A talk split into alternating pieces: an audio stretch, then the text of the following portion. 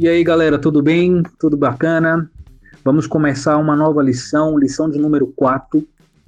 E essa lição aqui é interessante. A gente vai falar sobre os argumentos e contra-argumentos. Lembra da última lição? A gente falou sobre as acusações dos amigos de Jó. Agora a gente vai falar um pouco sobre os seus argumentos e os contra-argumentos que foram apresentados. Mas antes disso, deixa eu falar uma coisa, gente. Eu quero compartilhar uma parada muito, muito interessante. Pelo menos para mim foi muito impactante. Essa semana é, eu estava precisando de algumas respostas, sabe? E então eu dediquei um, um tempo maior de oração e eu fui bem, é, como eu posso dizer, com orações bem específicas a respeito daquilo que eu estava esperando de Deus. E pasmem, Deus respondeu as minhas orações de maneira incrível através da palavra dele eu fui ler um texto, foi até um, texto que eu iria é, estudar para apresentar em um outro lugar, é, e gente, foi uma resposta incrível. E eu não sei se vocês já passaram por isso, mas quando Deus responde a nossa oração, isso fica, isso é, é tão, tão audível, gente. É claro que eu não ouvi a voz do Senhor com os meus ouvidos, mas eu pude ler e ao mesmo tempo sentir o meu coração aquecendo com aquela resposta. Deixa eu te falar uma coisa: Deus responde às orações. Jesus Cristo está vivo e ele responde às nossas orações.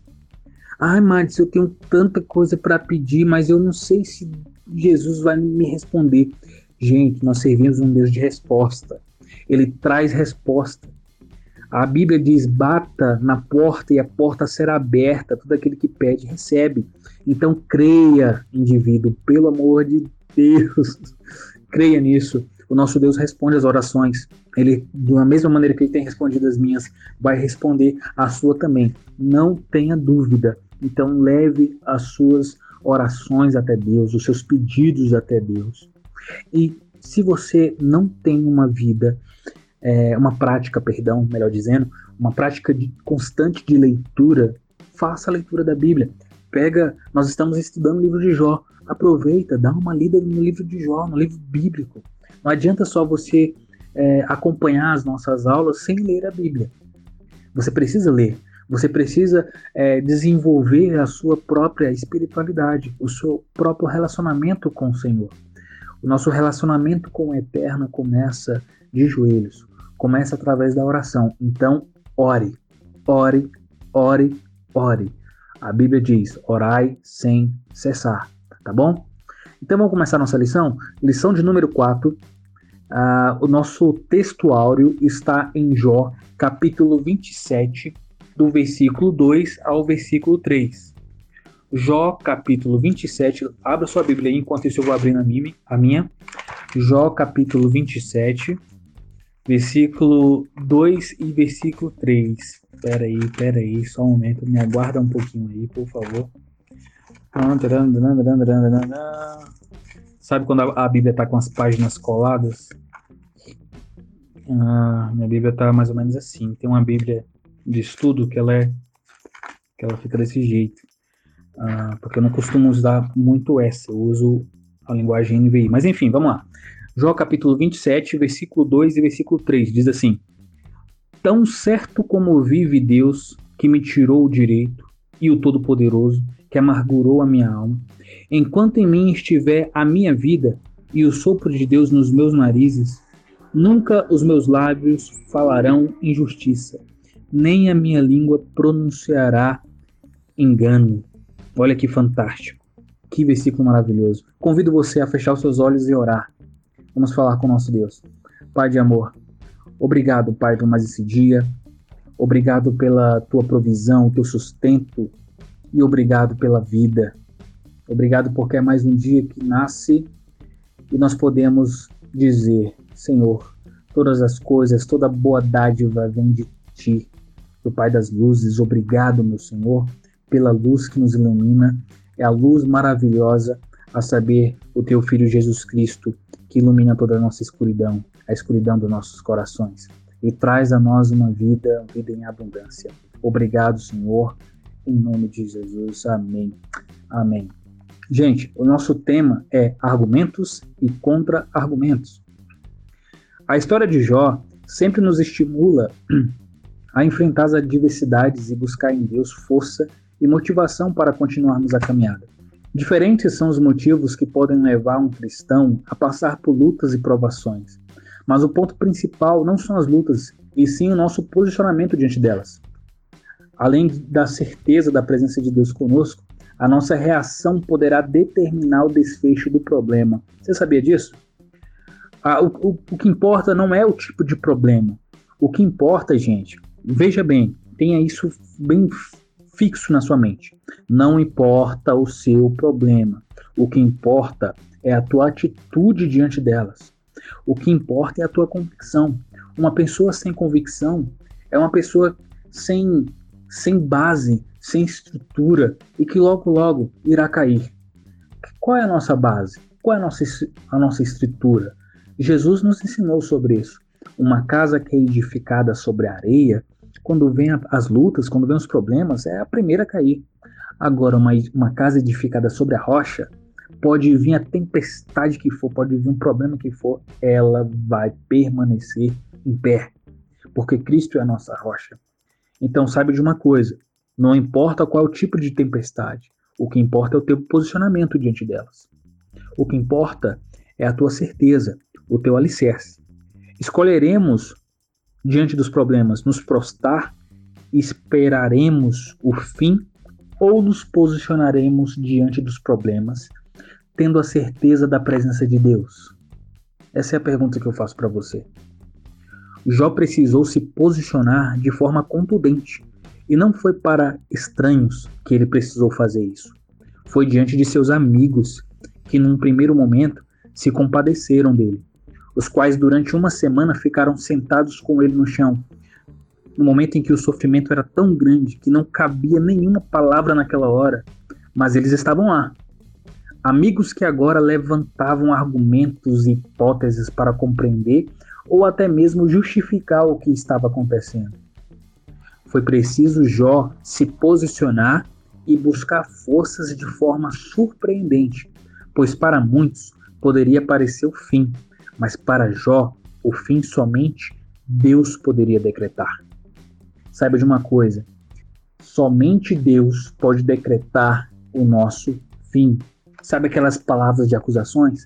Sabe aquelas profetizadas que o, que o povo gosta de, de, de liberar? Aquelas ah, não sei o que, você, o seu futuro desse jeito, você não vai, vai ser ninguém. Você nunca será ninguém. Você não vai conseguir alcançar seus sonhos, você não vai conseguir passar no concurso, você, você não vai conseguir conquistar essa cargo, enfim. Sabe essa, essas essas palavras que vêm para, como eu posso dizer, vêm para mediocrizar os nossos ideais, que seja repreendido. Sabe por quê? Porque essas palavras não têm poder alguma. Quem tem poder é o Senhor Deus, o Deus de Abraão, o Deus de Isaac, o Deus de Jacó, o Deus que enviou o Senhor Jesus Cristo para nos dar vida. Ele tem poder.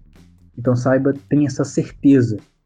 Alguns de nós, quando deparam com um problema, buscam primeiro resolvê-los pelo próprio esforço, talvez por julgarem ser algo de fácil solução, que não que não demanda incomodar Deus. Mas, independentemente da questão a ser tratada, nosso primeiro posicionamento deve ser sempre nos colocar diante de nosso Pai. A gente precisa inverter essa lógica. Normalmente a gente tenta resolver primeiro o problema sem consultar o Senhor. E a Bíblia, através dos, dos mais variados personagens, nos ensina que o primeiro passo deve ser a oração. Lembra de Jesus? O que, que Jesus fazia? O nosso Senhor, mesmo sendo Deus, antes de tudo, ele orava. Antes de ressuscitar Lázaro, ele orou. Ele tinha uma prática constante de oração. Então, nosso primeiro dever deve ser se colocar diante do nosso Pai. Diante das hipóteses levantadas, nós lemos no, no versículo 4 e 5 do capítulo 23 a atitude de Jó. O que, que Jó fez? Apresentou-se diante de Deus. Deus deseja um relacionamento de intimidade conosco. Deseja nos ouvir. Jó foi sábio e agiu dessa forma. No Salmo capítulo 145, versículo 14, nós encontramos essa certeza. Diz assim a Bíblia: O Senhor sustenta todos os que estão para cair e levanta todos os abatidos. Que bonito, né? É no Senhor que encontramos forças para prosseguir, para levantar, para resistir. Dele vêm as respostas que precisamos ouvir. Mas, para isso, nós precisamos nos apresentar diante dele, clamar por socorro e aguardar a sua provisão. Veja bem, havia intimidade entre Jó e Deus. Deixa eu te perguntar, você é íntimo do Pai? Você poderia dizer que tem intimidade com o Senhor? Certamente o Senhor já havia respondido a Jó em outros momentos. Ele tinha certeza que Deus sempre nos ouve. Nossa, quanto tempo deixaríamos de perder se tivéssemos essa atitude, sempre em primeiro lugar buscar a Deus? Quantas vezes ficamos ansiosos, temerosos, nos precipitamos, agimos segundo nossas próprias ideias e emoções? Várias vezes, não é mesmo? E é por isso que muitas delas acabam em desastre. Isso tudo porque esquecemos que Deus sempre nos ouve. Em Isaías capítulo 59, versículo 1, o profeta nos afirma que a mão do Senhor não está encolhida para que não possa salvar, nem o seu ouvido está surdo para que não possa ouvir. Então veja, os ouvidos do Senhor estão atentos, abertos ao nosso falar. Jó reconheceu isso. Ele sabia que Deus ouvia o seu clamor. Seus argumentos eram ouvidos por Deus. Deus sentia a sua dor e a sua angústia. Diante dos embaraços da vida, temos tido essa certeza? Será mesmo? Será mesmo que a gente tem agido como Jó? Ou temos desesperado, buscado solução pela nossa própria força? Não podemos nos esquecer como um pai amoroso, zeloso e cuidadoso, o nosso Deus está sempre de braços abertos, pronto a receber e a ouvir as nossas confissões e angústias. Saiba disso, meu amigo, minha amiga.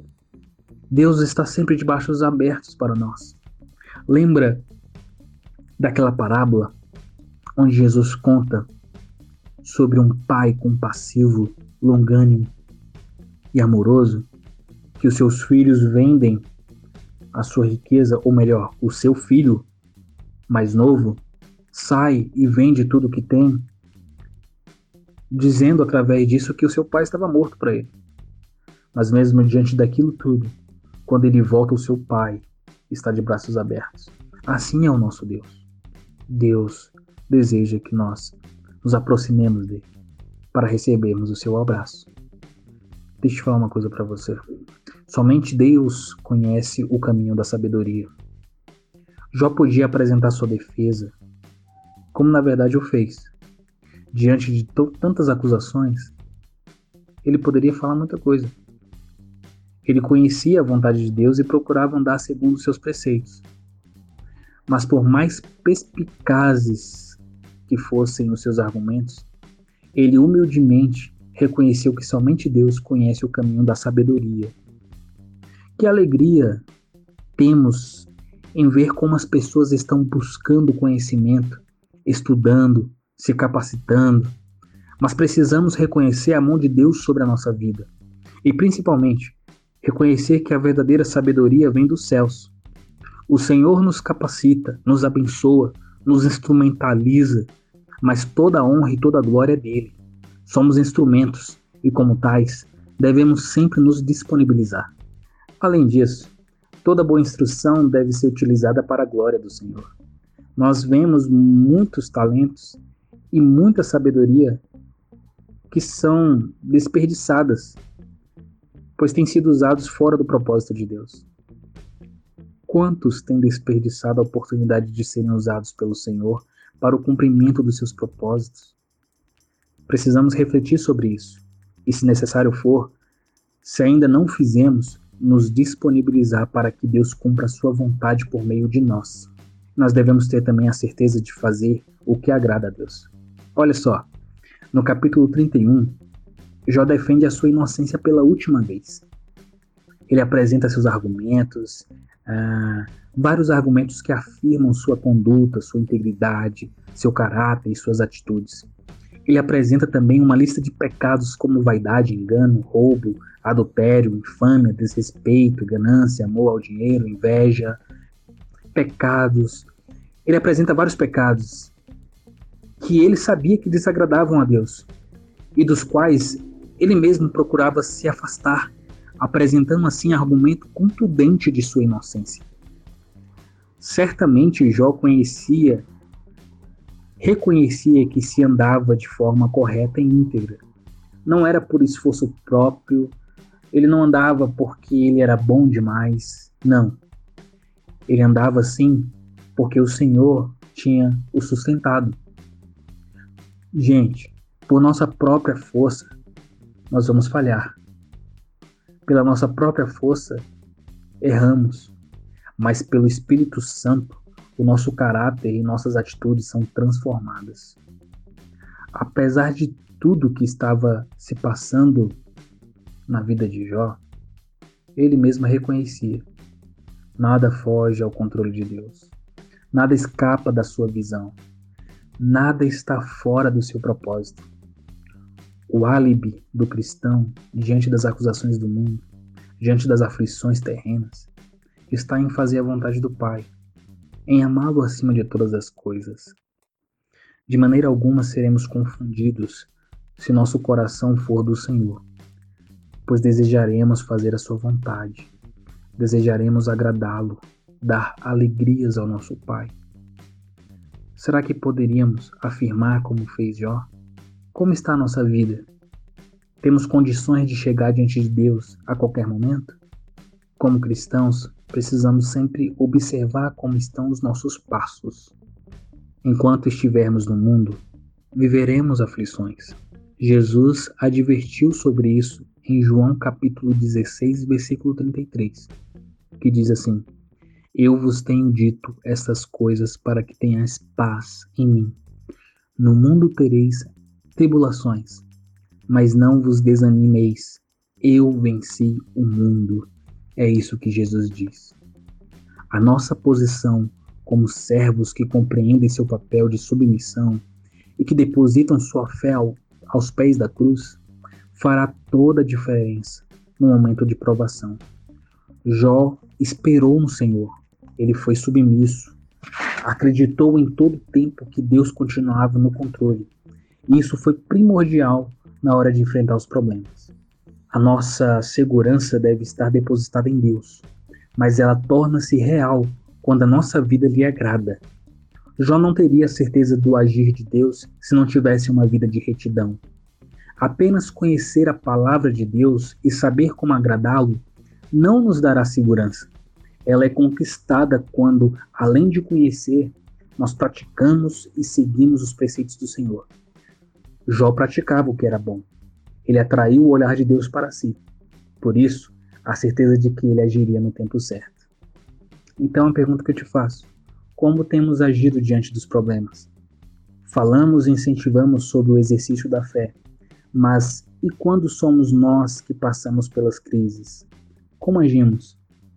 Devemos ter a compreensão do propósito de Deus em nós e por meio de nós. Que nosso testemunho leve pessoas a Cristo que as lutas sirvam de exemplo para aqueles que estão sem perspectiva, que a fé seja suficiente para suportar a, as aflições do tempo presente, que não são comparadas com a glória que hão de ser revelada. Deus abençoe você e até a próxima lição.